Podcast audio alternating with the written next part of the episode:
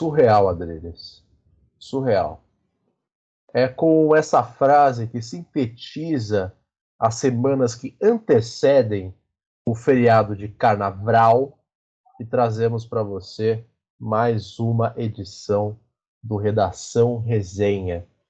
É o seu jornal onde buscamos destruir a notícia para deixar você bem informado e com um senso crítico apurado. Aqui no microfone sou eu, Gabriel Simão, é, e tenho aqui ao meu lado a sempre maravilhosa companhia de Bruno Tatária. Bruno, boa tarde, boa noite, boa madrugada, bom dia e, como você diria também, bom momento para você. Bom momento, Gabriel. Bom, hoje a gente tem um dia em que a gente não vai destruir a notícia, porque todas as notícias já nos vieram destruídas, colapsadas, apocalipsadas e zumbizadas, mortas-vivas. A gente tem hoje só palhaçada para falar. Para dizer o mínimo, né? A gente tem de palhaçada para a melhor a melhor notícia, a notícia mais leve é uma palhaçada. Daí para baixo, a gente de fato está falando de crimes de guerra. De fato, eu não estou exagerando quando eu falo só tem crime de guerra nessa edição do Redação Resenha, que promete ser a melhor edição até agora, promete ser a mais grave edição até agora, a mais triste edição até agora e a mais bizarra edição até agora. Que não é muito difícil porque é a terceira edição, mas mesmo assim vai ser difícil de superar o que vai acontecer aqui nesse momento. E é bom deixar claro para a audiência que não vai ser tudo isso que o Bruno falou por nossa causa, tá certo? Nós somos a, apenas os agentes transmissores da doença. É tipo o Aedes aegypti, ou o rato que carregava a pulga da peste bubônica na Europa. A gente é a, que... a, boca do Eliezer, basicamente. Isso, nós somos a boca do Eliezer, que vai levar até vocês a herpes, que foi o noticiário brasileiro dessa semana, a começar pelo nosso querido monarque, derivado de monarquia, que ao vivo durante o Flow Podcast, sobre efeito de drogas lícitas, defendeu a criação de um partido nazista no Brasil, acompanhado é, pelo Igor, que mais uma vez é, manteve o silêncio, porque acredito eu, o Igor mantém o silêncio com medo dele abrir a boca e acabar perdendo mais patrocinadores do que o Monark sozinho conseguiria. E os convidados desse episódio do Flow foram Batata Liberal e o nosso querido Kim Kataguiri, amigo íntimo e pessoal da época de ensino médio de Lucas Fontoura, o nosso rei da Vila Madalena e das samambaias compradas no mercado de pulgas de Santa Cecília. E é importante também lembrar que o Kim ele tem um apelido que foi dado por um homem, que é nosso comentarista político aqui também, que é o, o, o, o astrólogo Olavo de Carvalho, que chamava ele de Kim Catapiroca. E aí, até antes da gente entrar no tema, a gente tem agora o, o comentário do Olavo de Carvalho sobre o caso, ó. Obrigado, Olavo. Pode continuar. É, palavras profundas de Olavo de Carvalho que mostram aqui é, os reais sentimentos do nosso querido finado a respeito do liberal de sapateiros metido a malandrão, Kim Kataguiri, que tem no seu histórico de realizações políticas uma tentativa de criminalizar o MST e o MTST como grupos terroristas aqui no Brasil.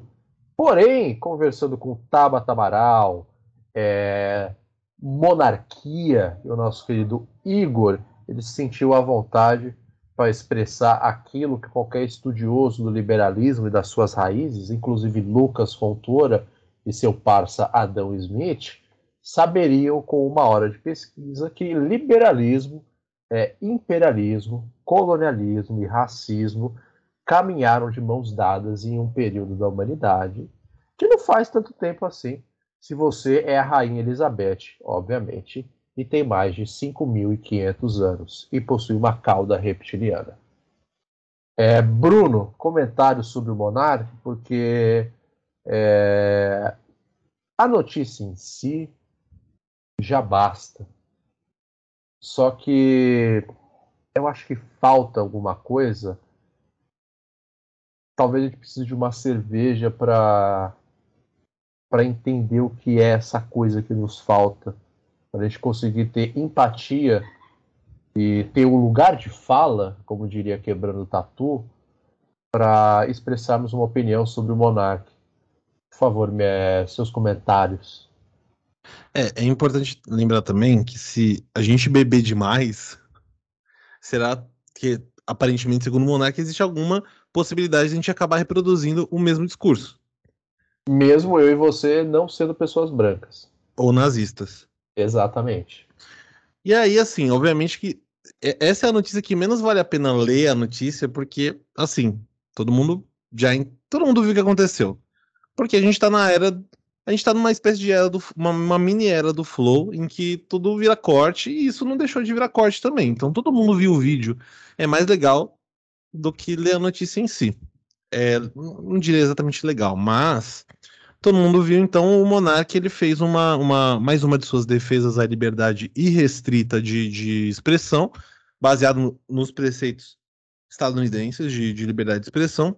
Que ficam que, localizados no cu dele, só para a é, gente ter uma noção geográfica. Acho que um pouquinho para cima no, no Cox.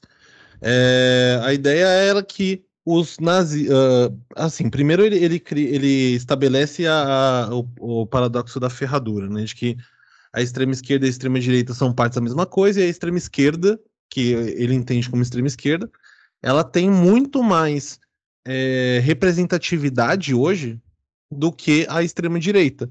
E que ele acha que os nazistas deveriam poder ter um partido para expressar suas opiniões. Bom, aí a gente chega num ponto que é muito delicado. Tem a ver com Casimiro Miguel. O Casimiro Miguel é uma pessoa, é um maior, um dos maiores streamers do Brasil 2021-2022. E ele tem um, um, complexo que é ele odeia ser endeusado. Ele odeia que usem, a, a, a usem as falas dele para falar, nossa, como, o, como ele é uma pessoa esclarecida, como ele, como ele é necessário. Ele odeia que isso aconteça. Ele não, Porém, quer, ele não quer que as pessoas pensem nele como uma fada sensata. Exato. Só Porque que aqui, ele é um ser humano. Só que aí o problema é o seguinte: tá. é, ele faz comentários cirúrgicos às vezes, aí é, aí é inevitável.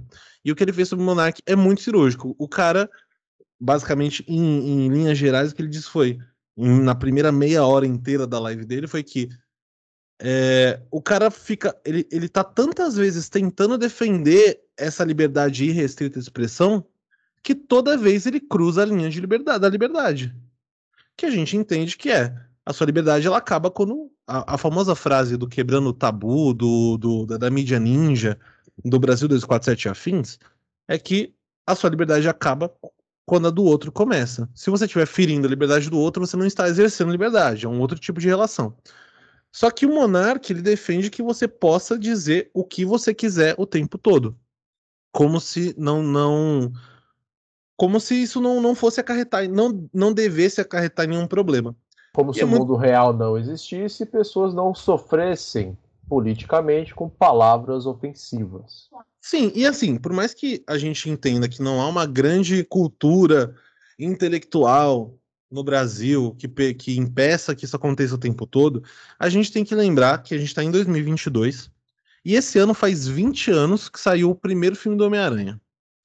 Desde lá, foram nove filmes solo do Homem-Aranha em todos os filmes a gente tem o mesmo conceito repetido. Com grandes poderes vem grandes responsabilidades. E o que o Monark quer é ter um, um, um, dos maiores poderes que é possível um humano ter, que é a liberdade de poder falar o que você quiser. Só que ele não quer nenhuma consequência para isso. Ele quer poder falar qualquer bosta e quer que as pessoas ignorem, o que elas aceitem é. o que ele tá falando. Talvez o sonho do Monark, é, a ambição da vida dele, seja ser filho de ricos, coisa que ele não é. Ele é um cara de classe média normal que fala merdas esperadas de um cara de classe média normal com conhecimentos rasos e anormais sobre história, filosofia, sociologia, política, ciência política, astronomia, biologia, geografia, é, economia doméstica básica, é, integração de ônibus e metrô, é, interar o dinheiro do pão e do leite, entre outras ciências básicas e fundamentais para a sobrevivência de seres humanos. Em Minas Gerais, ele quer ser a Jade Piton. Ele quer nascer rico. E ele quer poder. E é basicamente a ideia do, do é poder falar o que você quiser. Então, sim, se você quiser falar que você é contra judeus e que os judeus deveriam morrer, você deveria ter liberdade para poder falar isso. E aí, obviamente, que isso vem. Ele não é abarcado de todo em nenhum argumento, ele só é abarcado num péssimo argumento, que é o de que a gente precisa dar voz para essas pessoas, para a gente saber quem são essas pessoas. Assim a gente pode é, evitar que ocorram crimes ou, ou, qualquer coisa, que já seria alguma coisa como acabar com essa liberdade que o monarca quer. Só que a questão é que a gente tem que lembrar o seguinte: quando o partido é, nazista foi eleito no, no, na Alemanha, ele foi eleito basicamente por essa via, de que eles podiam, eles, eles tinham liberdade de concorrer democraticamente e defender democraticamente essas ideias que eles queriam. E eles tomaram o poder e eles tomaram o poder. O poder. Então, a partir de agora, ninguém mais vai poder é, fazer o que, gente, o que vocês deixaram a gente fazer. Porque, voltando à questão da, do paradoxo da, da ferradura, é, a, a, tanto que o nosso, nosso personagem do Próxima Notícia comentou, fazendo aquela belíssima e, e, e, rasa comparação entre as mortes do nazismo e as mortes do comunismo, a gente tem que lembrar que o comunismo ele não é uma, uma ideologia baseada na violência. Ele é um, uma ideologia baseada em preceitos de coletividade e que na experiência soviética a gente teve dois momentos onde a violência foi muito utilizada. Foi o período revolucionário e o período do Stalin. Isso em mais de 80 anos de experiência é, soviética comunista. Então, é, gente... e é importante também falar, e aqui acho que, é, acho que é a única vez que a gente vai falar sério nessa bagaça, é que a experiência comunista soviética, a experiência comunista chinesa, não pode ser colocado como conceitos fechados sobre o que é o comunismo, ou sobre o que é, é governos socialistas. Por exemplo, no mundo atual, o Vietnã, esse mesmo que derrotou os Estados Unidos numa guerra, eles vivem sobre um governo socialista, assim como Portugal hoje, há algum tempo já, vive sobre um governo socialista, um governo de políticas ideais socialistas. E nem por isso nós vemos é, cenas de opressão, restrição à liberdade, coletivização total das terras, destruição das coitadas e pobres famílias, certo? O nazismo, por outro lado, já é um conceito é, bem enraizado sobre o que ele é e o que é o propósito dele. O nazismo nada mais é do que uma tentativa de embelezar o mundo, digamos assim, é, baseada no extermínio de seres humanos racialmente ou eugenicamente classificados como inferiores. Se você não sabe o que é eugenia, é bom você dar uma pesquisada sobre o que é eugenia, porque isso faz total diferença na hora de você não sair por aí repetindo o slogan imbecil de que nazismo e comunismo são igualmente é, mortais e, portanto, ambos deveriam ser criminalizados. Perfeito. E aí a ideia é exatamente essa. Então, assim, o, os preceitos, o nazismo ele é uma ideologia baseada na violência. É, impossível é, pensar os preceitos é, nazistas sem pensar em mortes. Não dá para produzir, não dá para reproduzir em consenso o, o, os ideais nazistas sem matar as classes, o, as raças que são consideradas inferiores. É, uma, uma coisa que eu vi, eu esqueci onde que eu vi agora, quem foi que escreveu, então, se o autor é, ver isso daqui, me desculpe, mas acho que foi uma citação, enfim. É que os nazistas queriam matar e queriam ver as pessoas morrerem. Foi por isso que eles colocaram janelinhas, olhos mágicos, nas portas das câmeras de gás. Eles queriam ver a morte. Eles queriam ter certeza de que aqueles que eles estavam mirando realmente morreram. certo? Então, uma política de extermínio foi o auge da ideia de eugenia, certo? Nada mais conseguiu é, superar os ideais de eugenia do que a experiência nazista na Europa. Certo? E, o, o, o, e aí, então, então, toda a discussão lá no, no Pro Podcast foi é, em torno dessa questão, é, primeiro, de equiparar nazismo e comunismo. Então, assim, se o comunismo é legalizado, entre aspas, né, se os partidos comunistas existem de forma legal, por que, que um partido nazista não poderia existir? Obviamente que no caso do Kim, ele não, é, assim, né, não foi, não foi o que foi aplicado, mas a ideia por trás disso era pensar a criminalização do comunismo, mais eh, do, do que necessariamente liberar a, a, a legalidade do, do, do, nazismo. Mas não foi da forma que ele colocou, porque a Tabata perguntou pro, pro, pro o, o Kim Katatal se ele era a favor, se, aliás, se ele era contra a criminalização do partido nazista alemão. E ele disse que era contra a criminalização do partido é, nazista alemão. É, então, assim, e o moleque ele foi nessa, nessa toada, tipo, olha, eu acho que todo mundo precisa falar, só que eu acho que ele não percebeu. Mentira. É, a questão é, o, ele quer tornar, é, ele quer ter tolerância com um partido que prega a intolerância.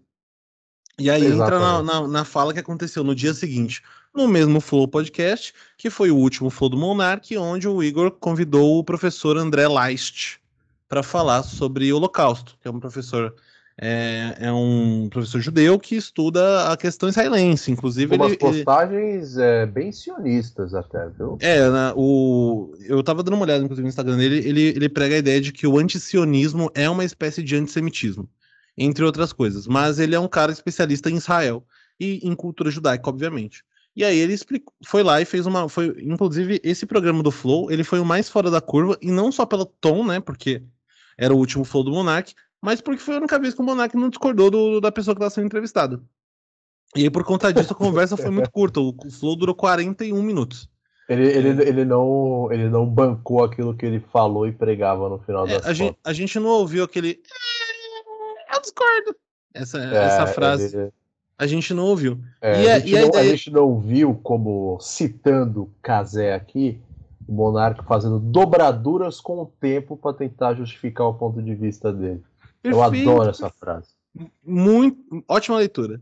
E o André Lash fala essa questão que é a, a, quando você se torna to tolerante demais, você acaba abrindo mão da tolerância. A sua tolerância abre mão pra, abre caminho para intolerância, que toma conta aí. Sim, se os intolerantes podem, é, se você tolera os intolerantes, eles não vão te tolerar. Então você acaba foi, perdendo é... a treta por causa disso. E adivinhe, crianças, foi o que aconteceu na Europa.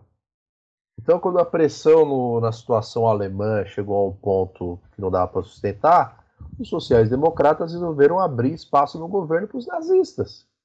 E os nazistas, se vocês não sabem, já tinham ali um histórico é, de violência, seja no discurso, seja na prática, certo? E já existia o famoso é, livro de bolso de Adolf Hitler, Minha Luta, ele já havia sido escrito. Então já existia uma cartilha nazista ideologicamente é, construída e escrita circulando entre os, os é, ah, simpatizantes do partido, digamos assim. Então, os tolerantes, que eram sociais-democratas, sem saber como reagir toda a situação de crise na Alemanha, resolveram é, entregar as chaves do galinheiro para a raposa. Perfeito. Certo? É, isso aconteceu.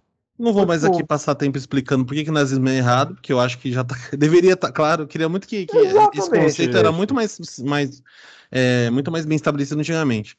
É, mas basicamente, linha do tempo é, o Monark falou isso na, na noite, inclusive eu não lembro nem que noite, se eu não estou errado, foi na uh, na terça, foi na terça-feira à noite, se eu não estou errado. Na quarta-feira começou a repercutir gigantescamente no Twitter. Eu sou um, um dos habitantes anônimos do Twitter e verifiquei lá a galera cobrando as marcas que, que, que patrocinavam o Flow. A, a, uma das marcas lá que é de, de benefícios, a, o famoso substituto do VR lá, ela ela, já, ela cancelou o patrocínio, que tem, se eu não estou errado, ela tem patrocínio com vários programas lá do, do, dos estúdios Flow. E ao, e ao longo do dia, a Puma, a, a Lacta a, e algumas outras marcas foram confirmando que o iFood que os seus patrocínios eram pontuais e tal, eles perderam quase todos os patrocínios que eles tinham. E aí, algumas horas passadas dali, no começo para o meio da tarde, o, saiu uma nota lá do Estúdios Flow falando que o Monark já não fazia parte do, dos Estúdios Flow. Foi demitido dos Estúdios Flow. E aí é curioso também, porque ficou, ficou aquela dúvida se o Monark, já que o Monark era dono de metade do Flow, se ele ia continuar ganhando grana do rendimento do Flow. Ele é sócio prioritário, ele é sócio majoritário. E mais tarde foi o Igor confirmou, é, depois reafirmou lá no, no, nesse Flow que aconteceu com o André Last, que foi o último, o último Flow do Monark, que o que ele ia comprar a, a metade do Monark. Então o, o Igor agora vai ser o, o, o CEO máximo, o dono de 100% do Flow. Aparentemente, segundo alguns Sim, mas, mas, tem, mas tem um grupo de Faria Limers que já apareceu lá uma vez, que eles cuidam ali do, de todo o backstage é, administrativo, financeiro do Flow. Tipo, a galera que fez é, ADM na FGV, enfim, é, são esses caras ali que cuidam dessa parte. Sim, sim, do, a parte jurídica flow. também, né? Sim, sim. E aí, o que acontece? Uh, um pouco mais tarde, é, começou a sair nos jornais, né? E antes de eu, de eu, já engatar na próxima notícia, a, a empresa Monarch, que faz bicicletas, já se pronunciou dizendo que eles não têm relação com o Monarch. Eu achei que essa, essa foi, a, foi o posicionamento mais importante, porque ninguém, levou, ninguém levantou essa ideia. Isso. Mas, assim como teve um, é um posicionamento muito importante alguns anos atrás, onde Ari Fontoura, o ator, esse mesmo, disse até meio exaltado na época, que ele não tinha nenhum tipo de relação pi com o biotônico Fontoura. Isso as pessoas na época não deram nenhuma relevância ao fato, porém é importante a gente falar que Ari Fontoura não tem nenhuma relação com o biotônico Fontoura. Segundo ele, né, não deram, ninguém ligou para a notícia porque todo mundo sabe que é mentira, ele sim criou o biotônico Fontoura. É. E aí, mais um pouco mais tarde nesse mesmo dia, lá para o final da tarde, a gente teve jornal na, na, na famosa, na boníssima Neo CNN é, Jovem Pan News. Jovem Clã. O, Jovem Clã News. Em que o, o ex-BBB, o único ex-BBB amigo de Pedro Bial, poeta, filósofo e jornalista da Jovem Pan. O cara coloca no currículo que ele é poeta, mano. Ah, e comentarista do Morning Show. É, Adrilho Jorge, grande, grande cortejador de mulheres também, Adrilho Jorge. É, ao defender o nosso querido, queridíssimo Monark, é, fez, como eu disse, a, a, questão da comparação entre as mortes do nazismo e as mortes do comunismo, falando que a gente libera o comunismo e que é, não faria sentido não pensar essa forma, né, essa questão em relação ao nazismo. E aí, no finalzinho, ele já estava interrompendo o âncora lá, o, o William Travassos, que estava apresentando o programa. É, ele fez uma mãozinha de saudação nazista na hora de se despedir. E aí parecia, assim, ele tem um, um, tchauzinho que é com essa mãozinha, só que é uma mãozinha mexendo os dedos, assim. Ele é um levantou a mão. Blazer. É um tchauzinho blazer. Aí ele levantou a mão assim, a palminha para cima, abaixou, olhou pro William Travassos e começou a dar risada. E o William Travasso soou essa, esse cântico que foi o que o, o, o Simão fez na entrada, que é o Surreal, Surreal. Adrilles. Surreal. E aí, é, cara, caiu o mundo. É, o Twitter voltou a, a, entrar em polvorosa. O Instagram entrou em polvorosa mais rápido, porque no, no, no eu tava acompanhando com o Monark, ficava zapeando do, do Twitter pro, pro Instagram. O Twitter bombando, o Instagram era meio lerdo, não sabia o que tava acontecendo. É, e né, nesse caso eu, eu, vi primeiro pelo Instagram a questão do Adriles, uma hora depois, mais ou menos. O que aconteceu foi que começou uma, uma palhaçada, a galera começou a, a, a começou a, a denunciar esse, esse, vídeo, foi passando por aí. Até o Augusto de Arruda Botelho, Augusto de Arruda Botelho, eu falei Arrulha. O Augusto de Arruda Botelho fez o, é, postou lá. Arrulha falando, também. Arrulha. Ele postou é. um compilado dos tchauzinhos do Adrilles no Twitter. Ele falou nem ferrando que isso é um, é, é um tchau. É... E aí, assim, só que assim, uma coisa é, é o Flow, né? Falando sobre nazismo. Outra coisa é a Jovem Pan. A Jovem Pan, ela já poupou muito mais coisa. Igual a CNN, pô. Pra CNN demitir o Alexandre Garcia e para demitir o Caio Coppola, que por acaso hoje está na Jovem Pan. Isso, Caio Coppola, que não tem nenhuma relação com Francis Ford Coppola, diretor da trilogia de O Poderoso Chefão. Mesmo se tivesse. Ele teria mais relação com a Sofia Coppola, que é uma atriz um pouco questionável. Mas o, Dan, o nosso Caio Miranda, que é o, o Caio Coppola, ele, ele demorou muito para sair, ele, te, teve que fazer muita barbaridade na CNN. E aí ninguém imaginou que o que ia acontecer alguma coisa com a Adrilles. É, mais tarde, no mesmo dia, já à noite, né, esse dia super longo, o, um, um âncora lá da, da, da Jovem Pan fez aquela famosa é, aquela famosa fala de filho da p...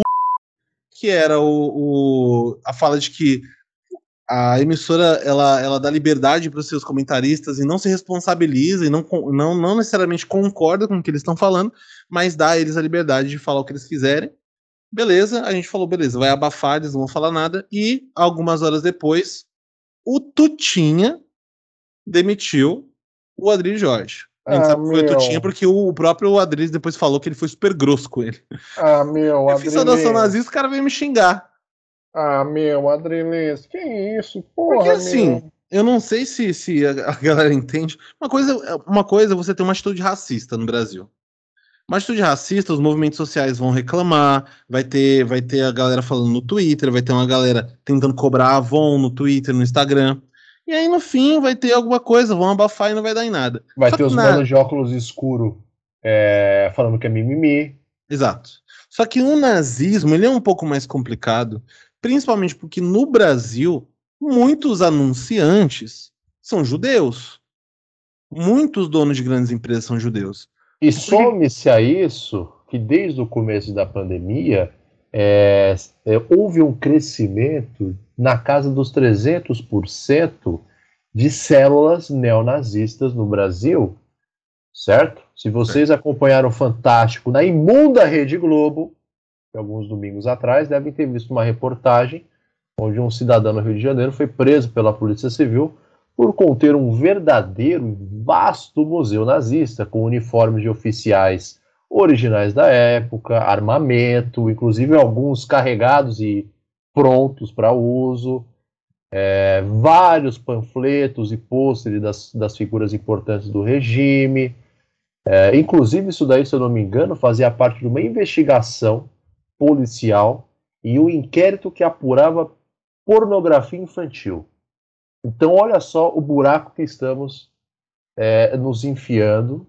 E olha só o tamanho do buraco que o nosso querido Monark gostaria de colocar uma escada. Perfeito. É, e aí, por que, que eu estou falando da questão dos anunciantes? Porque, assim, embora o, um caso é, de apologia ao, ao, ao, nazismo é tão, é tão grave quanto um caso de racismo. Só que, para Jovem Pan, tanto faz quanto tanto fez se você é racista ou não. Agora, se você é nazista, aí a Jovem Pan pode perder anunciantes.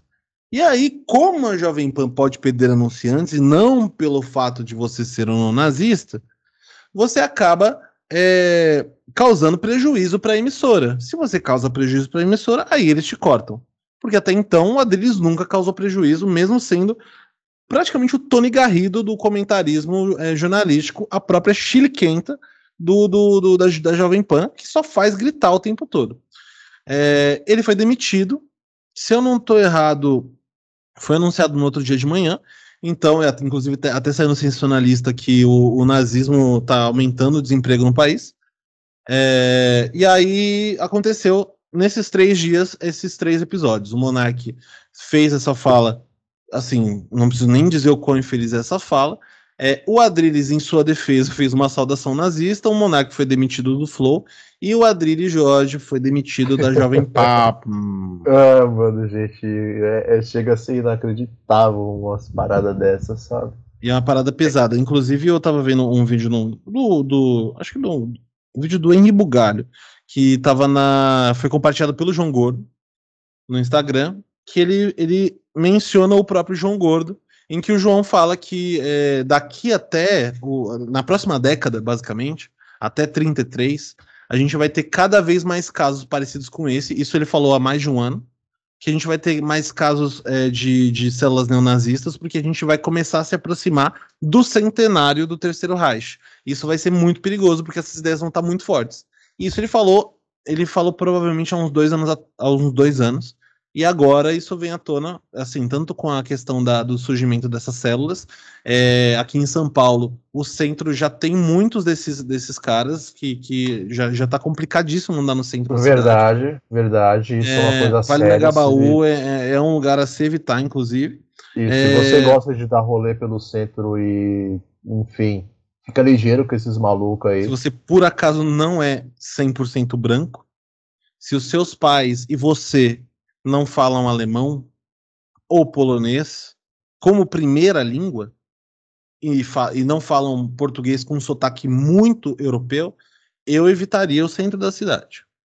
É, mas isso aí está causando uma, um efeito que talvez é, se torne um pouco maior no decorrer dessa próxima década, que é, obviamente, o, é o pior é, prognóstico possível que a gente tem para essa, essa para esse período. Bom, e aí, como é, eu disse, eu, eu a gente começou com. Comentar, Não, eu só queria é... comentar, como eu disse no começo, a gente só tem notícia destruída e notícia apocalipsada no, no, no dia de hoje. Mas pode falar. É, não, eu queria comentar só, só umas coisas breves a respeito disso. É, ainda falando um pouco sério, que já está me incomodando pela proposta dessa bagaça, que, assim, é impressionante como a gente vive numa era da pós-verdade, o mundo pós-Olavo de Carvalho, e mesmo sendo assim, pós-Olavo de Carvalho, situações como essa acontecem e, tipo, é, os autores ainda se questionam é, se isso é realmente tão grave assim, e ainda fazem vídeos, sabe? Eu não sou um monstro, é a turma do cancelamento, é um mimimi danado, eu não sou nazista. Tá bom, amigo. Ninguém está falando para você ter uma carteirinha é, da juventude hitlerista, mas, assim, é, é uma ignorância em todos os sentidos do nível absurdo, cara. E é impressionante como é, pessoas assim têm espaço dentro da internet ou da mídia é, burguesa hegemônica para falar atrocidades como essa, como elas continuam o já bem é, é, é, é, solidificado costume brasileiro de naturalizar a barbárie, de naturalizar a violência, de naturalizar a morte. Vídeo que o Bruno falou. Então, assim, se a gente está falando coisas racistas, tudo bem. A gente tem ali já, digamos assim, um barulho controlado, entre aspas, mas na hora que você mexe com o dinheiro, aí sim o burguês fica puto. É, e aí a gente vê o Adriles, o Monarquia, dando chilique depois no Twitter, gravando 900 vídeos, primeiro reclamando do politicamente correto, certo? Como se a culpa deles é, fosse, na verdade, politicamente correto. Aí depois a gente percebe que, apesar de adultos, eles têm a mente de um adolescente burro, que dorme só na aula, e ainda quer pagar de esperto. E uma terceira coisa que a gente percebe também é que nosso querido Bruno Tartaglia, apesar de ter um emprego fixo, ele gosta de perder muito tempo acompanhando os babados no Twitter.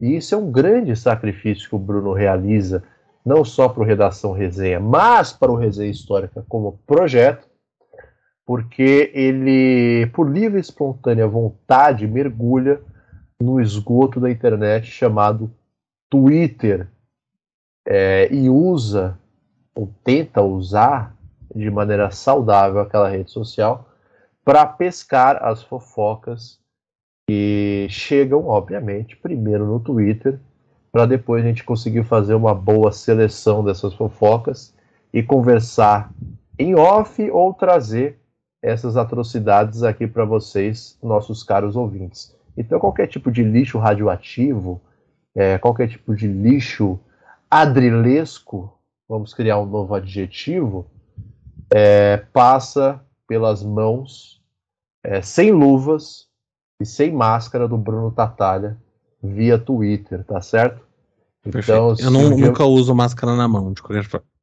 Só queria, para encerrar, é, lembrar que tanto Adrilles Jorge quanto Bruno Ayub, Monarque, eles, exerc... eles tiveram o que eles queriam, principalmente o Monark. Ele teve a liberdade de falar o que ele queria.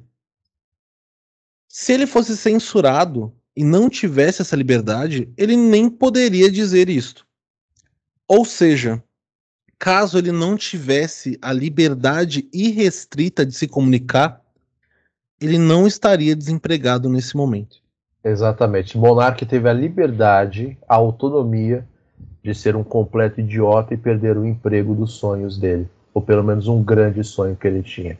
É, Sócrates ficaria orgulhoso do monarca ter levado a sua ética de trabalho até as últimas consequências possíveis. Parabéns, monarca. É, primeira, essa primeira parte aqui do Redação Resenha, esse primeiro bloco, é em sua homenagem, homenagem à sua estupidez e o seu raciocínio que é feito através do ânus. Bruno, por favor, a próxima notícia. Claro.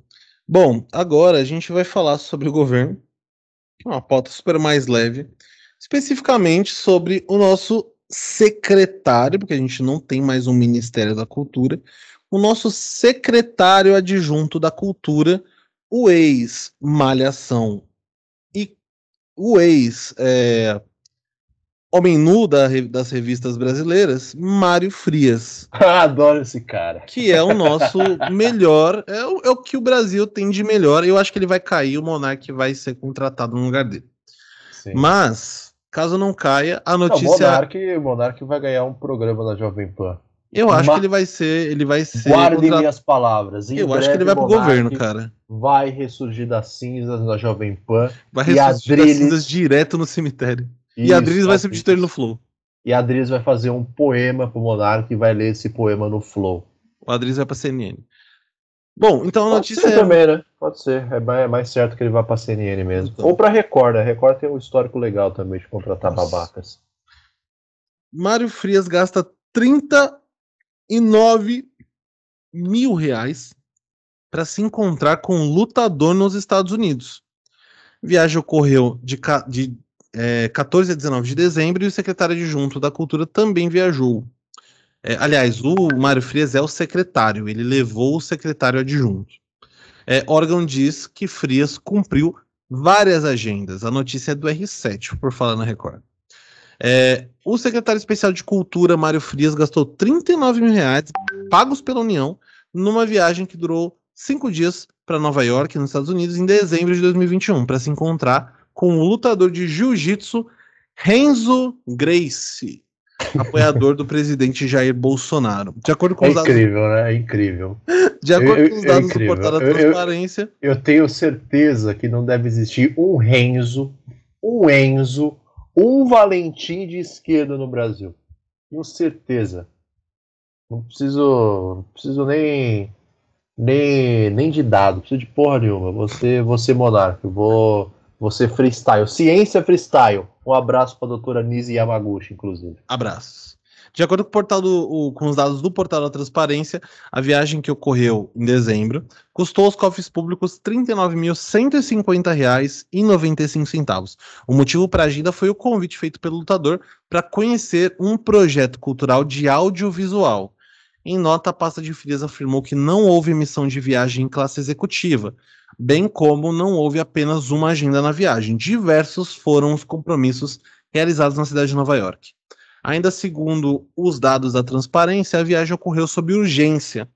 É, a proposta de concessão de diárias e passagens foi solicitada fora do prazo mínimo de 15 dias estabelecido no decreto 10.193, de 27 de dezembro de 2019. A confirmação da presença do secretário de Cultura ocorreu no dia 2 daquele mês e a publicação da viagem, por sua vez, no Diário Oficial da União, seis dias depois. O portal da, da Transparência aponta ainda que Frias foi acompanhado de seu secretário adjunto, Hélio Ferraz de Oliveira. Os dados for, é, informam que o funcionário também gastou 39 mil reais. Ao todo, a viagem foi de 78 mil reais. Só isso para comer pizza em Nova York e encontrar um lutador que até agora eu não sabia que existia, mas como tem o sobrenome Grace, então ele deve ter algum tipo de importância na fina arte do jiu-jitsu. E na fina arte do jiu-jitsu e na fina arte do conservadorismo, que é a especialidade isso, do Grace também. Isso, inclusive um abraço para o nosso querido Jonathan Ferreira, que gosta de rolar no tatame com os jiu-jitseiros. É, é, eu gosto, eu gosto desse tipo de notícia. Porque... Eu queria só, deixa eu só dar um adendo que no, além dessa, dessa viagem, também rolou hoje a notícia. Hoje é o dia que a gente está gravando, que é o dia 11 de fevereiro. É, também rolou a notícia de que ele pediu um reembolso de um, de, um, de um teste de PCR que ele teve que fazer. E esse teste de PCR custou R$ 1.800. É, aparentemente ele usou um teste de PCR para cada orifício do corpo dele, e é por isso que a soma ficou tão alta. Mas... Ou, ou talvez ele tenha colocado ali. Alguém deve ter deslizado o dedo na planilha de gastos e colocado, ao invés de 180, 1.800, por exemplo. É um erro comum, gente. Eu estava bêbado, eu já fiz isso. Ah, pelo menos ele não fez outras coisas enquanto estava bêbado. Mas é interessante que eu queria. Ainda bem que eu não faço isso com os meus gastos, né? Imagina, ah, eu acho que eu vou gastar 180 reais de luz e eu gasto 1.800 reais de luz, pô. Pelo amor de Deus. Bom, nosso Mário Frias, o tarimbado Mário Frias, ele tá aí fazendo uma série de viagens e a ideia por trás que não tá na notícia, mas, nessa notícia, mas é que o, o Renzo queria é, produzir um, um documentário. Eu acredito que é sobre a família Grace, mas eu não tenho certeza. A ideia é que o produtor lá, é, não sei se era ele mesmo, um produtor que ele tava conversando, é um cara que nunca fez um filme e, e o, o Mário Frias simplesmente gastou 40 conto 80 se contar o adjunto, e tem que contar, porque o dinheiro também foi gasto, 80 conto para ir ouvir o que ele tem para falar. Cê, sabe a expressão essa reunião podia ser um e-mail? A gente tem um, uma viagem internacional de 80 mil reais que podia ser uma chamada no Zoom. Literalmente podia ser uma chamada no Zoom. Podia porque... ser cinco áudios no WhatsApp que juntos davam 10 minutos. Não, e ele falou: ah, a gente teve. Só para não cansar o ouvido, sabe? Foi em urgência porque o cara pediu muito em cima da hora. Só que ele falou que tinha várias coisas para fazer lá. Então, como é que ele já não tinha pedido essa viagem e encaixou essa parte do Renzo Grace? Ele não tinha nada para fazer. Obviamente, ele foi, pra, ele foi pra Orlando, pô. Ele foi pro parque da Disney, ele foi ver a Universal, é, ele queria ver os bonecos dos Simpsons. Isso, ele foi lá aprender um armlock, um triângulo novo com Grace. É, depois ele foi comer uma pizza vagabunda na rua de Nova York. Foi comer um dogão sem graça, que é o Do lado de fora, tá? Porque ele não é vacinado. Isso, porque ele não é vacinado. E depois ele foi lá pegar uma fila de duas horas para comer uma, uma bisteca de brotonsauro na Flórida. É, e segundo o próprio secretário, ele mora no Brasil, o Mário Frias, mas a família dele inteira não mora no Brasil, eles moram todos em Orlando, tá? Só que Ah, olha só. Não sei, de repente ele viajou para o país que a família dele mora. Nova York não é nem de longe perto da Flórida, tá? mas ainda assim é mais perto do que Osasco. Verdade, verdade. É, eu gosto muito da coerência dessas pessoas.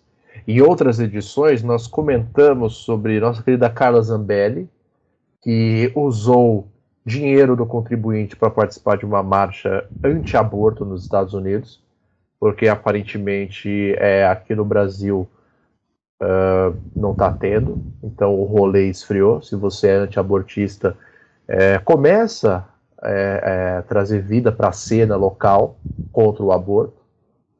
É, nosso querido vereador Mirim, Nicolas Ferreira, lá do nosso país, Minas Gerais, se vacinou para participar de um protesto na Inglaterra contra a vacinação infantil. Mas ele é ele é um agente duplo, tá? Só para lembrando. Sim, porque, porque eu quero chegar onde? Eu acho, talvez, tenho pouca certeza e poucos dados a respeito disso. Mas muita convicção. Mas muita convicção, porque eu fiz um PowerPoint, de que Mário Frias talvez possa ser um agente desses. Porque pensa só no tipo de pessoa que faz parte do governo Bolsonaro. Um bando de Zé Ruela, certo? mamadores profissionais do Estado, nada que já não tenha existido no país, é, frustrados em alguma coisa na vida, é, metido a intelectuais, certo? E metido a intelectuais é eu li um livro, então eu posso debater com um doutor no assunto, ou eu li um livro, é, eu tenho repertório suficiente para assumir um cargo que cuida da cultura nacional, ou seja, do estímulo a culturas locais ou culturas tradicionais do Brasil desculpa, novos, desculpa te interromper. Não é mais essa. É, isso não é mais Não existe mais eu li um livro. Existe eu li uma. Eu assisti uma série documental do Brasil Paralelo. Verdade, verdade. É, e aquilo abriu os meus olhos. É, levarei adiante as palavras do mestre é, Orvalho de Cardalho. É, e essas pessoas elas têm essa profunda capacidade de serem exatamente aquilo que elas não pregam. Ou seja, elas são exatamente o oposto do que elas dizem que são. Certo? Então, se você vê alguém que vota no Bolsonaro, milita pro Bolsonaro, dá risada de qualquer coisa que o Bolsonaro faz, ou filma o Bolsonaro se alimentando como se ele fosse a porra de um porco, é, saiba que ele é exatamente o oposto daquilo que ele prega e acredita ser. Certo? Saiba que, se possível, e já aconteceu, ele pode jogar a própria mãe para os leões para não perder a mamatinha dentro do governo dele. Por que eu digo isso? Porque o conservadorismo, ele, no caso brasileiro, né, que é o que a gente tem mais domínio, assim, conhecimento, ele é tão fraco de ideias, tão fraco de ideias, tão fraco de ideias, que eles vivem de tretas é, no Twitter, no Instagram, vive de chamar as pessoas de gordo, de mulherzinha, que vai dar tiro na cara do Cauê Moura, diz que é mimimi. Então, assim, cara, é, se isso, no final das contas, não for um processo de contra-espionagem comunista, é, é, que tem como grandes chefões Lula e sua amante Pablo Vittar, eu, sinceramente, ficarei decepcionado com o Brasil e nem, e nem Renato Augusto, Tite e Roger Guedes, que está meio mal nas pernas nesse começo de campeonato, serão capazes de trazer alegria ao meu coração no final do ano de 2022. É, Bruno, não sei você, mas as minhas expectativas, quando a gente lê notícias como essa, são altas são altas. Eu espero um plot twist muito grande no final do governo Bolsonaro. E se não for isso, eu sinceramente estudei a minha vida inteira para absolutamente nada. Eu devia ter esperado, ter me mantido um profundo ignorante, para aí sim assistir um documentário do Brasil Paralelo, que conta histórias de um Brasil paralelo que só existe para o Brasil Paralelo. E eu não sei nem quem é esse tal de Lelo. Mas, indo para nossa próxima notícia, que ela é diretamente ligada a essa e diretamente ligada às outras duas, a gente tem uma notícia sobre o Renzo Grace. Porque, obviamente, ele foi visitado pelo nosso menino é, Mário Frias e saiu na, na, no Brasil 247, um dos maiores canais PSDBistas é, que existem. É... A notícia aqui é a seguinte: lutador que encontrou Mário Frias em Nova York é embaixador do turismo de Bolsonaro e já fez saudação da SS nazista. Assim como Richard Rasmussen também foi ou é Exato. embaixador do turismo de Bolsonaro. E assim como Ronaldinho, RG falso gaúcho, vulgo Nossa. bruxo. O homem que usa recebeu... RG falso para entrar no país que você não precisa do RG do, do, do passaporte. Exatamente. É, também foram agraciados com tamanha honraria. Para você ver assim a Liga da Justiça formada pelo governo Bolsonaro de pessoas com, tirando o Ronaldinho, obviamente, né, pelo amor de Deus, é, com pessoas sem nenhuma grande contribuição concreta, direta na cultura nacional. Né? Então é. a gente pode fazer uma comparação simples. É, quem é Fernanda Montenegro na fila da faixa roxa do jiu-jitsu? Responde para mim, Bruno. Eu nem sei qual é a faixa. Eu não, eu não, sei nem o que vem antes e depois da roxa. Eu acredito que Exato. a marrom é logo antes da preta, mas eu tô chutando só pela, por, por a cor ser muito próxima. Exatamente. Então, então assim, Fernanda Montenegro não é ninguém perto do, do jiu-jitsu da família Grace. Certo? É verdade. Aí, o lead é, é, é legal também. Renzo Grace também já ameaçou estrangular o presidente francês Emmanuel Macron. Então, tá vendo? Tá vendo? Quem é Emmanuel Macron perto da família Grace e do jiu-jitsu brasileiro? Ninguém. Tá vendo como escolheu direitinho a, a galera Cara, que tá do lado dele? Os caras criaram Eles... um jiu-jitsu reaça, pô. Exato. Os caras conseguiram criar uma arte marcial de direita. Em outro lugar do mundo eles conseguiram criar isso. Aí eu sei. Israel. É o Krav Maga? Pode ser também. Krav Maga é de Israel, né? É de Israel. É. Então é se isso. você for um palestino, cuidado. Cuidado, André Laje também. Bom, a notícia é: o lutador de jiu-jitsu Renzo Grace, com quem o secretário especial de Cultura Malefícia se encontrou em Nova York, na viagem que gastou 39 mil dos, dos cofres públicos, e a gente está atualizando, são 78 mil, porque ele levou outro cabo para gastar os 39 mil. Ocupa desde 2009 o posto de embaixador do turismo do governo Bolsonaro e já criou diversas polêmicas ligadas com a extrema-direita e até ao nazismo. Em 2002, ele postou em sua conta no Twitter uma saudação da SS, a tropa de Adolf Hitler, a patota de Adolf Hitler. O ex-lutador do Pride e UFC publicou a frase Minha honra é minha lealdade. Um dos lemas da, das tropas de Adolf Hitler, grafado na fivela dos cintos do uniforme da SS, da milícia alemã.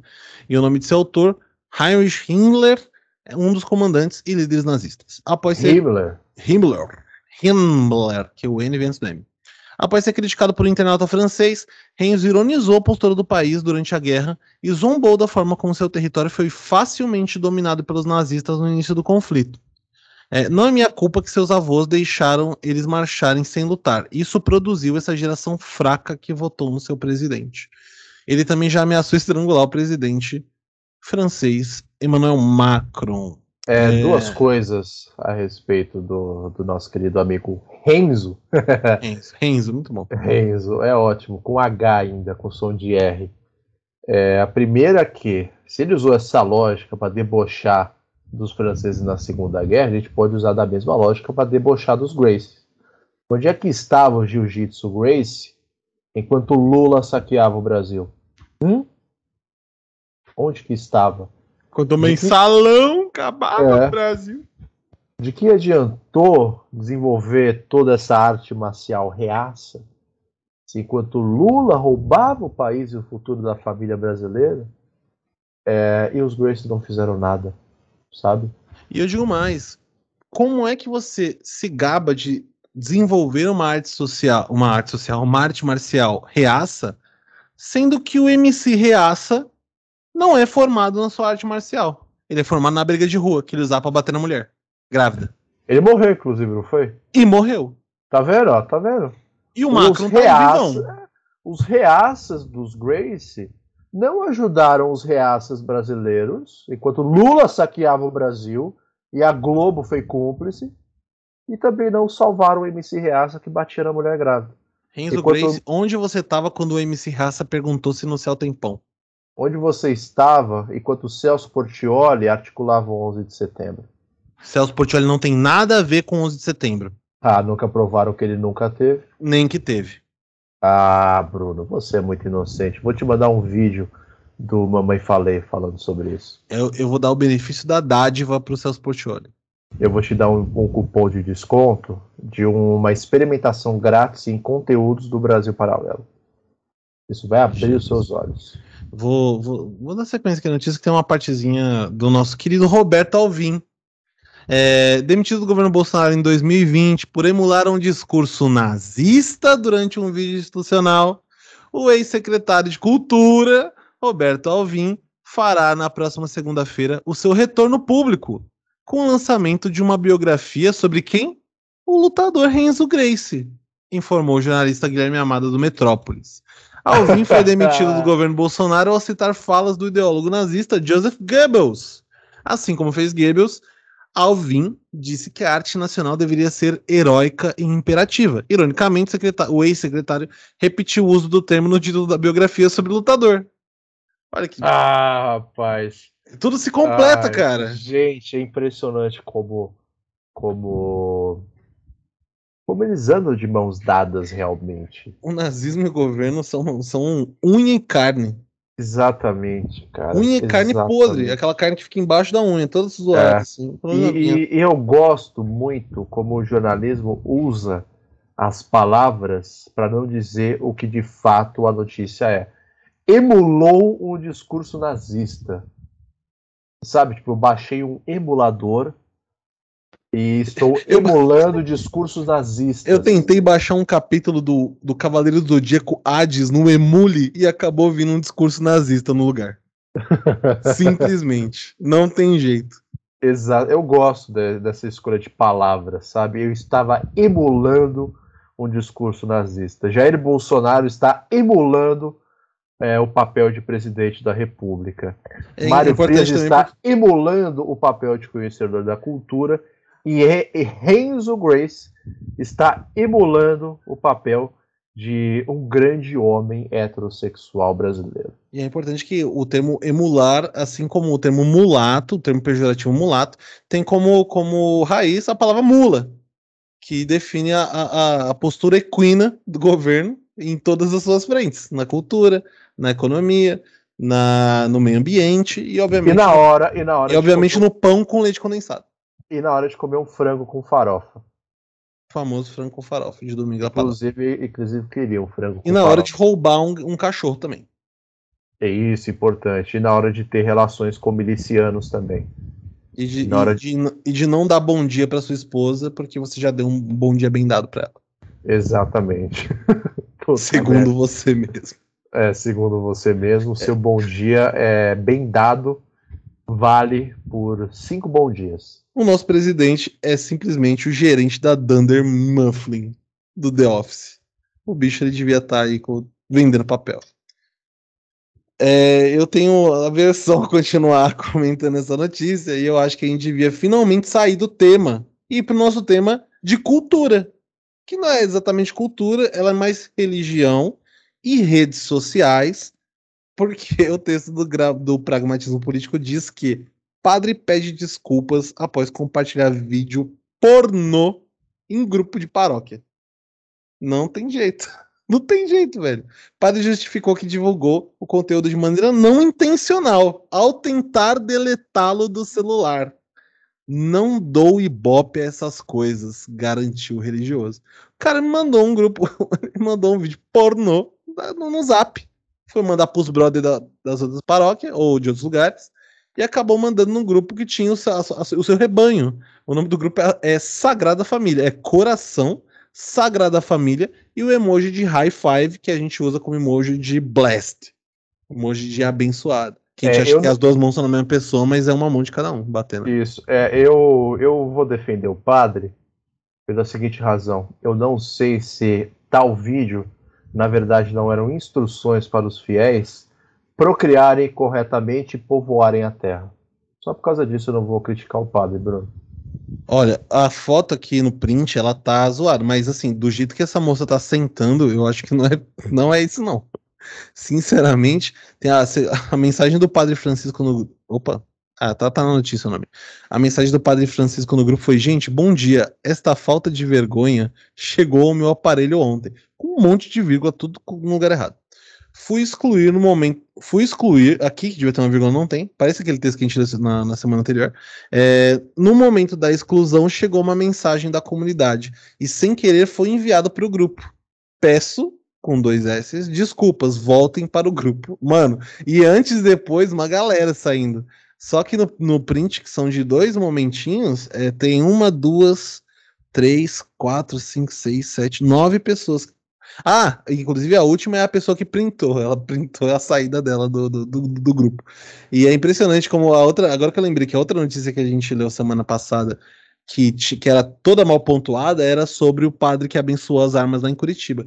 Então, assim, talvez seja uma coisa de nicho o mau uso da vírgula. É, o cara escreveu, gente, vírgula, bom dia, vírgula, esta falta de vergonha, vírgula, chegou ao meu aparelho ontem, vírgula. Fui excluir no momento da exclusão, chegou uma mensagem de comunidade sem querer foi enviado para o grupo, vírgula. Peço desculpas, vírgula, voltem para o grupo. Então, ponto. Importante que ele pontuou certo, ele colocou o ponto final no final da frase. É, senão o pessoal ia morrer sem ar, né? Exato, exato. Nossa, mensagem continuada dessa. E, e eu achei o máximo essa notícia aqui, porque finalmente uma coisa leve pra gente comentar, né? Exatamente, gente. Um padre que tem uma pornografia no celular, cara. Ah, qual coisa... padre? Bom. É, importante entendeu? é ser pornografia entre adultos, né? E. Ah. Por favor, Vaticano, mantenha entre adultos, pelo amor de Deus. Não estou dizendo que, que acontece outra coisa, mas. Não, jamais. Longe de nós aqui fazer é, falsas acusações contra Exato. a Sagrada Igreja e, obviamente, a Sagrada Família. Exato, vou até fugir para ler a notícia. O padre Francisco Oliveira, de 45 anos, ah, 45 anos, o cara tá inteiraço, publicou material pornográfico em um grupo de aplicativo de mensagens, um grupo de aplicativo de mensagens, provavelmente era um SMS, é, ou um Telegram, com certeza, que reúne fiéis da igreja que ele comanda há sete anos em Oliveira dos Campinhos, distrito de Santa Amaro, na Bahia. Santa Amaro, na Bahia, que é a cidade de Caetano Veloso. O vídeo publicado pelo religioso nessa quinta-feira, 3, ou seja, a gente está um tanto atrasado, é, mostra dois homens em um ato sexual. Cara, caiu por terra agora que você estava falando mais cedo. São dois homens. Ah, é, em um ato sexual e prints da conversa é. viralizaram nas redes sociais. O é, padre tem como justificou... trazer, Tem como trazer o Levi, Fidek, Levi Fidelix para comentar essa notícia no meu lugar? Tem sim, ele é o nosso comentarista. Ó. A fala do Levi é a seguinte. Fala, Levi. Obrigado. É, o padre justificou que enviou o conteúdo de maneira involuntária ao tentar deletá-lo do celular, mas que não conseguiu devido a problemas físicos, segundo a notícia, né? Abre aspas, sou portador de uma comorbidade e não tenho coordenação motora. Recebi muitos. Gastou coordenação motora. Recebi muitos vídeos pornográficos. Como não dou ibope, essas coisas, excluí. No momento que apertava a lixeira do aparelho, entrou uma mensagem do grupo da Sagrada Família e o vídeo foi parar no grupo. Não é tão fácil assim, não. É, é não, não são botões que estão um do lado do outro. É, porque não, não é tipo responder, anexar e já. Não é, não é fácil assim, não, doutor. No momento em que o vídeo foi publicado, alguns membros questionaram a mensagem e outros fiéis saíram do grupo. Abre aspas. Meu Deus, que absurdo é esse? Fecha aspas. Indagou surpreso um integrante da paróquia. Uma vergonha, estou fora, disse outro fiel antes de sair do grupo. O religioso só percebeu a falha depois que as pessoas reclamaram com ele no dia seguinte ao ocorrido. Então essa, essa chafurdada ela, virou o dia. Um integrante questionou e eu fui averiguar se o vídeo estava no grupo paguei e me retratei com os fiéis contando o que aconteceu, explicou Francisco. Ah, ele, ele esperou o próximo dia do Senhor para contar a boa nova. o padre acrescentou que alguns fiéis entraram em contato pelo modo de conversa privada e prestaram solidariedade. Segundo ele, os membros o conhecem e sabem que o material foi publicado por engano. No privado, abre aspas, né? No privado só estou recebendo manifestação de apoio, eu tenho certeza. Solidariedade e amizade pois as pessoas que me conhecem e sabem das minhas virtudes, da minha conduta, pois as pessoas. Essa frase tá horrível. Pois as pessoas me conhecem e sabem das minhas virtudes da minha conduta. No caso, eu que não sei ler. É, Manifestação de apoio, né? Até o momento, nenhuma punição foi divulgada pela Diocese, Diocese de Cruz das Almas, que é a divisão territorial responsável pelo município de Santa Amaro, onde se encontra a paróquia. Cara, é muito boa essa notícia. Mensagem de apoio, né, padre? Eu não sei que tipo de apoio você dá nesse momento. Então, a, muito legal que isso, isso não tá nem incluso na notícia, mas é um vídeo de pornô gay. Então, assim, não sei se o Padre Francisco. É sem preconceitos. Eu não sei se é muito pra frentex o Padre Francisco, mas eu não sei se ele tava de fato tentando dar instruções para a igreja, a não ser que esses, essas pessoas sejam coroinhas adultos que estivessem ajudando, não sei nem se tem coroa adulto, mas funcionários adultos da igreja que estavam ensinando aos fiéis, através de um tutorial em vídeo, como é, transar de forma abençoada por Deus. E aí, tudo bem, pode ser que os, os caras se, se, despiram, isso não é um problema, né? Pô, há, milhares de anos atrás a gente nem usava roupa. Então os caras usaram, fizeram ali uma, uma espécie de mímica nesses 2 minutos e 12 segundos de vídeo para mostrar como, como, como fazer o sexo abençoado, como, como ser fecundado de forma ilibada. Porque você exato, tem que pensar exato. quando tudo, Deus está em todas tudo, as coisas, ele está vendo tudo, aquilo. Foi tudo uma emulação. Ele foi emulado, exato. Foi um sexo gay emulado. Uma tora emulada. Exatamente. Uma marretada emulada, gente. Tudo Prova... isso com fins didáticos e pedagógicos. Provavelmente a penetração não foi nem consentimento de tão emulado. Exato. Entende? Exato. Não tem, não teve. E de fato, o vídeo. Os, no, no, o print é curtinho, né? Tem três mensagens só. Ah, não, ó, o padre fez o post às 11h39 da noite. E aí ele mandou mensagem pedindo para os fiéis voltarem às 6h19 do dia seguinte. Que provavelmente era, o dia, era do, do começo do mês, lá do dia 2 pro dia 3.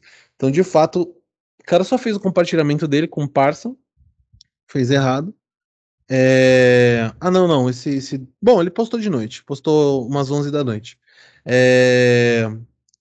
E aí, às vezes a gente compartilha uma coisa errada. Eu mesmo, a gente estava fazendo, fiz, fiz a edição aí de um podcast que a gente está gravando, que vai sair depois desse daqui. É... E aí eu fui mandar a foto de, de thumbnail que a gente escolheu pro, pra Marina Celestino, que faz, a, que, que, que faz o upload dos nossos, dos nossos conteúdos. E eu mandei para um amigo, de um amigo do trabalho. Isso acontece, pô. Ah, obviamente, é, cê, cê, muito. Enfim, é uma foto, estava, é uma foto do, do, do, da seleção de Senegal. E eu mandei sem querer para um amigo. Eu não estava bêbado. Eu não, eu não tava bêbado. Mas tava. o. Não. Eu, quando você tá bêbado, aparentemente, segundo experiências recentes, você faz coisa muito pior bêbado. Eu só troquei uma foto. Não é assim que funciona. É, e ele, por acaso, compartilhou um conteúdo audiovisual. Provavelmente pode ter alguma coisa a ver com o material do Renzo Grace que a gente divulgou mais cedo? Pode ser, pode ser que não também. De repente, isso não é um, um não é sexo, é uma performance. Ou, ou, ou, uma espécie de, de wrestling, pensando na, na experiência da luta livre, que une luta com performance, com uma, com uma atuação meio teatral da coisa, e de repente os fiéis que interpretaram errado, sabe? Eu, talvez eles, eles, pode, pode ser que eles sejam muito, é, é, como posso dizer, ingênuos, sabe? Tipo, putz, você não conhece esse tipo de arte. E nem Isso, sempre. Padre tá tentando levar cultura pro interior. É, e só porque tem um pênis penetrando um ânus, não quer dizer que isso é pornografia também, entendeu? Exato. As pessoas entendem as coisas muito errado hoje em dia. Tem um. É... Só porque tá escrito esse vídeo foi upado no, no, no redtube.com, não quer dizer que é pornografia. Tem vídeo do Maurício Meirelles em, em site pornográfico de stand-up, que ele foi lá e postou. é, eu vou trazer uma notícia bônus aqui, hum. que é interessante. A gente vai seguir a linha religiosa, que é a seguinte, ó, do site da BBC Brasil. A freira presa após roubar 4,4 milhões de dólares de escola nos Estados Unidos. Ela usava um hábito para ocultar seus maus hábitos. E aí vamos ao texto. Mary Margaret Cooper, sei lá se é assim ou não, uma freira aposentada, admitiu que havia quebrado seu voto de pobreza ao roubar 8, 835 mil dólares. Ah, tá, eles converteram em reais, esqueceram de colocar na notícia que dá ali 4,4 milhões de reais, de uma escola da Califórnia onde ela trabalhava. O dinheiro era usado para apostas. a freira de 80 anos passará um ano e um dia na prisão por fraude eletrônica e lavagem de dinheiro. Eu pequei, infringi a lei e não tenho desculpas, disse ela em sua sentença em Los Angeles. Por mais de uma década, Kruper desviou dinheiro de mensalidades e doações para a St. James Catholic School, onde ela era diretora. E tem mais, ó. Então, ela instruiu outros funcionários da escola a alterar e destruir registros financeiros para cobertar o crime. Mancado, então, só ela ter sido presa. Segundo os promotores, o dinheiro poderia ter servido para cobrir os gastos escolares de mais de 10 alunos foi gasto em viagens a cassinos e nas férias de Cooper com amigos. O esquema foi revelado durante uma, auditoria realizada após a aposentadoria de Cooper em 2018. Após anunciar a sua sentença, o juiz disse que teve dificuldades para definir a punição diante dos pedidos de perdão feitos por famílias católicas que tiveram filhos matriculados na St. James. Ela definiu que ele definiu que Cooper passasse 12 meses e um dia atrás das grades e restituísse à escola o valor desviado. Cooper ainda disse ao juiz que estava profundamente arrependida e que passaria o resto da sua vida tentando seguir mais de perto os passos de Cristo. Seus advogados disseram que ela sofria de uma doença mental que, que afetou sua capacidade de julgamento. É, a notícia é essa, perfeito, Bruno. Cara, que perfeito. Não, é o primeiro, primeiro comentário. Ela quebrou o voto de, de pobreza dela em grande estilo. Ela não quebrou o voto de pobreza dela com 4 mil reais. Ela quebrou o voto de pobreza dela com 800 mil dólares. Gastos em cassino, no famoso esquema vem fácil, vai fácil. ah, mano, que freira maravilhosa. Eu queria Cara, ter conhecido uma freira assim quando eu estudei em escola católica. O catolicismo ele me emociona, sinceramente.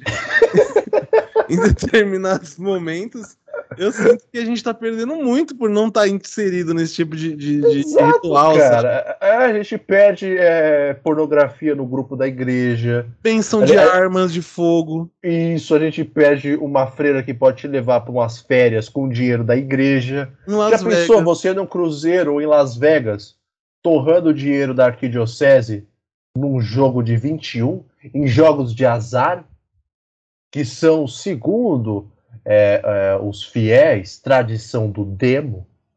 Sabe, cara, eu acho que, que o pessoal tem uma impressão muito errada da Igreja Católica por causa daquele rolê de pôr fogo em bruxa em praça pública, sabe?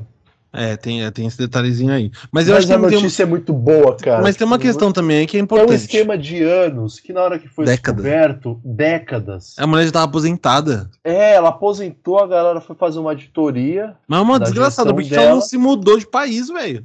É, você se aposentou, você tá esperando o quê? Não, mas o que eu achei mais legal é que eles falam, tipo, ah, essa grana aí que ela, que ela desviou poderia ter pago a educação de 10 alunos. A gente não sabe quem são esses 10 alunos. É, vai ser esses 10 alunos, um deles é o Monark, o outro é o Renzo e o terceiro Exato. é o Adriles. Exato, a gente não sabe qual que é a índole Nos Estados pessoas. Unidos ainda, cara. Nos Estados Unidos que tem uma cultura de, de, de, de tiroteio em escola, que é quase diário. Cara, então assim, eu não, não, não tiro a razão dessa moça não, viu? Principalmente não, nos Estados Unidos eu acho que ela é uma agente comunista. Eu também acho. Eu acho que ela está levando os escritos de Lenin ao tenho, extremo. Ela está destruindo certeza... o imperialismo Exato, de dentro, dentro, do imperialismo. Por dentro do imperialismo. Só que de forma tá efetiva. Igual Exato, aquela, cara. igual a notícia que a gente viu do cara que, que fez o seu que fez o seu papel na luta contra o Mundial do Palmeiras, que a essa altura do, do, do quando sair esse episódio, ele já vai estar confirmado ou negado. Isso, é... pode estar feliz ou de luto no próximo episódio. Ou de luto. Mas que é o cara que falou: olha, eu fiz um empréstimo com a Crefisa de um valor muito alto e eu nunca paguei um centavo. Eu fiz o meu trabalho para evitar que o Palmeiras ganhasse o Mundial. Se todo corintiano fizesse isso, a Crefisa já tinha falido e a gente não ia ver o, o Palmeiras embarcando para ir para Abu, Abu Dhabi? É, Dubai. Dubai. Du Dubai. Dubai. Não, a gente Dubai. não ia ver eles, eles indo para Dubai. E aí eu acho que é um pouco da mesma lógica, o mesmo sentimento revolucionário que a gente encontra aqui. Você, então assim, é, a mulher fez o, o, o, que ela precisava fazer, porque assim. Mulher não, freira. Mulher não, pós-mulher. Pós-mulher. A, a, freira, que a, a, a noiva de Cristo, que fez. E, e agora eu fiquei em dúvida porque ela falou que ela vai tentar seguir mais de perto o espaço de Cristo. A essa Caramba, altura do né, campeonato, Cristo já tinha morrido. Exato. Então eu fico um pouco preocupado. Perto, é, no além agora, né? Não, lá, ela, tem, ela tem um ano e um dia de cadeia e possivelmente ela vai se matar no meio do caminho. Você vai ver, ela vai estar pregada numa cruz. Ou vai saber se pregado. Jesus não tá preso lá nos Estados Unidos também, que ele tem cara de imigrante. Na versão da, na versão da Bíblia dos Estados Unidos ele foi. É, sei lá, o Jesus ah, tem uma ficou, cara de. Ele voltou. Ele tem uma cara, ele tem uma cara meio latina, então assim eu fiquei com medo. É, ele voltou de, com 33 anos que ele tava cumprindo pena nos Estados Unidos. Aí agora Exato. ele voltou. Ai, cara, eu adoro essa Ele, ele tava cumprindo pena e foi deportado depois, é por isso que Exatamente, mandaram, Mandar ele para Israel, que eu não sei o que é pior, dependendo da onde que você fica em Israel, né? É... Provavelmente ele ia ficar em Tel Aviv, ia ficar mais, mais tranquilinho. Exato. Ou ele podia voltar para Belém do Pará, que foi onde ele passou a infância. Ah, mas aí ele vai trombar Murilo Couto e Joel, mas não vai prestar isso aí. Ah, cara, Murilo Couto ia, ia levar ele para uns rolês legal, hein? Com aquelas calças saruel, não, não sei. Isso. É Andando problema... sem calças. É, que o problema do Murilo Couto é que ele não tem RG, né? Não no possível enquadro, podia sobrar para Jesus, né? E às vezes ele tá com aquela, aquele negócio de, de cortação lá da barba. Isso, isso. Né? Ele faz de tudo pelo, pelo entretenimento e às vezes ele paga é, um preço injusto por isso. Então a gente queria dedicar parte desse episódio a Murilo Couto também. É, já que a gente, a gente, dedicou uma parte pro Monark, por que não dedicar pro Murilo Couto, né? Exato, a gente já tá aqui, né? O, a gente vai. Por que não dedicar pra um cara que nunca fez uma declaração a favor do nazismo? Exato. Vamos celebrar os neonazistas. Vamos, então. Os não, nazistas. Não, não é um neo, não, isso, não, não de negação, tá, galera? Isso, pessoal, isso. Tá isso, bom? Isso é celebrar. Aí, é, aí, de repente aparece minha foto no Twitter e o pessoal cobrando as pessoas que me patrocinam é, para que eu Sua tenha mãe? Uma, é, minha mãe e o meu trabalho, basicamente. A escola é verdade. Exato. É verdade. Então os caras vão atrás aí de quem me patrocina, ou seja, o meu patrão, basicamente. E, e aí os caras vai, sei lá, cortar meu patrocínio, vai me cancelar no Twitter, vão resgatar Twitter de uma conta que eu nunca tive falando atrocidades. Sabe? Eu Igual não quero... com a Bárbara. Bárbara. A Bárbara do BBB encontraram um Twitter que só tinha barbaridade. E aí depois descobriu que era fake, mas foi uma tristeza descobrir que era fake, porque era tão bom o material que tava ali. Tinha é, muita gordofobia, nossa, era fortíssimo, fortíssimo. E era um perfil de 2012, assim. Em Exatamente. 2012 a galera não sabia usar o Twitter, né? Você simplesmente postava. Sabe, aquela frase que, que aparece no, no, na página inicial do Facebook, o que você está pensando, era exatamente o que as pessoas faziam no Twitter. Há uma Elas década postavam o que ela estava pensando. Exatamente. Tipo, Foi a primeira caralho, grande onda a Twitter. pouco. Vou comer daqui a Tipo, e aí você vê o, o post é isso. Hoje as pessoas sabem usar um tanto melhor, mas pro bem e pro mal, né? um tanto melhor. É, um pouco, é, é, né, elas se comunicam melhor. Eu duvido, cara. Hum. Eu, eu gostava da época em que eu gostaria de saber se é, o Billy Joe já havia acordado depois que setembro acabou. Eu não vi isso no Twitter, mas eu não estava lá em, em, outubro também, então. Isso, exatamente. Então, há 10 anos atrás, a preocupação do Twitter em setembro era saber se o Billy Joe tinha acordado quando setembro terminou. Hoje em dia a gente está na pós-verdade e na emulação do nazismo. Então, assim, eu pondero bastante para falar se as pessoas se comunicam melhor hoje do que há 10 anos atrás. Hum, é. Eu é, tenho muito sei. medo da resposta. Mas disso. eu pensei numa coisa totalmente fora do que a gente está conversando agora, que esse ano tem eleição, né? Antes da Copa, inclusive é, que provavelmente o Bolsonaro vai cair e tal, e o Lula deve ser eleito, a não ser que aconteça alguma coisa, a não ser que o Moro faça alguma coisa contra. É, mas. A não ser que o Deltan faça outro PowerPoint outro arrebatador. Né? Outro point. Não, exato, mas o que eu tô pensando é o seguinte: é, se o Lula ganhar, eu vou voltar a odiar o Reinaldo Azevedo. Exatamente, bem pensado, as coisas vão começar a voltar para o lugar. Reinaldo Azevedo vai voltar a ser o antipetista tradicional da, da mídia. Não, o Reinaldo Azevedo não mudou uma vírgula nunca. O Reinaldo Azevedo é um homem cuja posição política é oposição. Não importa o que esteja acontecendo. Se é o, o, o Lula é contra o Lula, se é o Temer é contra o Temer, se é o Bolsonaro, ele é contra o Bolsonaro depois da eleição. Ele vai, mesmo que ele defenda o Lula na eleição, ele vai passar a ser anti-Lula partir de 1 de janeiro, ou o dia que for a posse do Lula. Então, estou aqui para defender a posição de oposição de Renato Azevedo. Ele, pelo menos, nunca foi opositor ao não nazismo. Ao, ao, ao, ao não, não. Ele nunca foi opositor ao não nazismo. Ah, tá. Ele nunca, eu me expressei extremamente mal. Ele nunca foi opositor do antinazismo. É, então. Agora sim. Ou do antifascismo. Exatamente. Isso ele nunca se opôs. Será Mas... que ele comentou lá na, na rádio Band News FM sobre o Monark? E a gente tem que dar uma olhada depois que terminar aqui. O caçal é da coisa aí dessa semana. Mas é bem possível. Mas eu fiquei pensando nisso e eu vou sentir saudade do Reinaldo Azevedo. E eu acho que ele vai parar de usar aquele chapeuzinho. Exatamente. É isso. É... Bom, foi, um bom, mas... foi um bom período no fim das contas. 2018 para 2022, a gente teve pelo menos uma, uma paz com o Reinaldo Azevedo. Exatamente. Obrigado, Reinaldo. Uma trégua, né? Uma trégua. Sim. Exatamente. Murilo Couto e Rinaldo Azevedo são coisas positivas desse período. Ah, sim, sim, exato. É... Acho que por hoje é só, né, Bruno?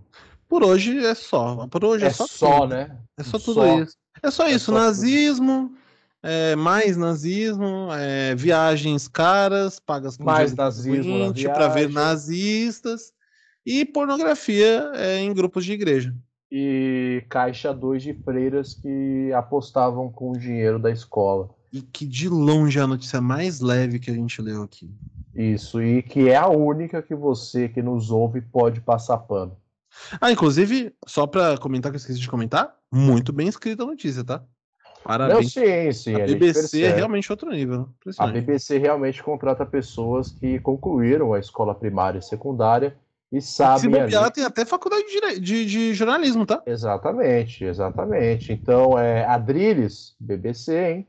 Manda seu currículo lá, manda seu, meu, seu LinkedIn para eu, BBC. Eu acho que o BBC para o Adriles seria um outro BBC. Fica Pode ser.